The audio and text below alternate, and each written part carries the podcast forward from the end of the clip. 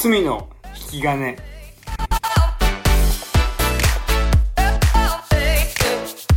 こんにちは誠です、えー、オーデビットシリーズ神の愛を受け入れ神を愛する歩みへと今回は第2サムエルの13章1節から14節です。ダビデの家の中が崩壊し始めます。アムノンという息子がいました。このアムノンという息子はですね、えっ、ー、と、タマルという、まあ、腹違いの妹に、え、恋をするんですよね。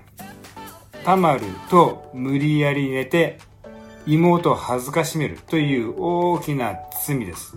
罪を犯すまでの流れが今回の箇所には描かれているんですよね。アムノンはタマルのことを思って思い煩いました。この思い煩いっていうのは一つ目のポイントだと思いますね。えー、このことだけで頭がいっぱいになってしまっている。まあ、こういう状況って実はそんな私たちとかけ離れた状況じゃないと思うんですよね。そのことだけで頭がいっぱいになってしまって他のことが手につかないっていう風な状態っていうのは今度は足りないという感覚に襲われるようになります。必要以上にもっともっととなってしまうわけですね。これが一つ目、思い煩いというものです。これを神は委ねなさいという風に聖書の中でも言ってくれていますよね。そして二つ目は付き合う人です。この、この後も出てくるんですけど、このヨナダブという人が、アムノの相談役になったんですよね。まあ、悪知恵を教えて、そしてその、アムノンの犯行を助けてしまうわけですね。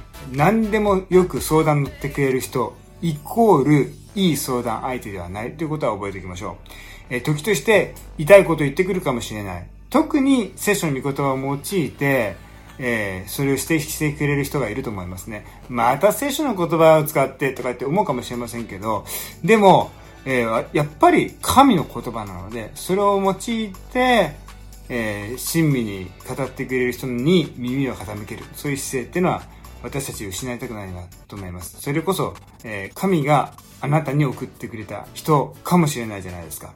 えー、そういった人を大切にしましょう。そして、三つ目、周りの目がない。アムノンとタマルは二人きりになりました。一つの部屋の中で二人きりになったんですね。その時にアムノンはタマルを犯すという犯行に及びました。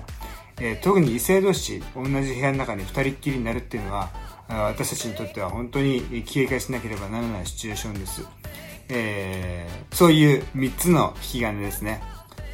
思い煩う。自分にはないと思い込んでしまう、その思い煩い。そして相談相手、それはしっかりと御言葉を通して語ってくれる人をしっかりと自分のそばに一人はしっかりと置いておくように。そして三つ目、周りの目がない。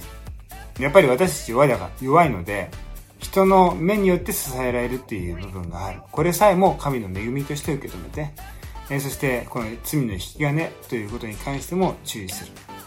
自分が罪を犯すだけではなくて、大体人を傷つけてしまうからね。え、そういったことに注意しましょう。何よりも、御霊に満たされて、神様助けてくださいって祈りに満ち溢れて、主と共に歩む。ね、これが一番ですね。祝福がいっぱいありますように。じゃあね。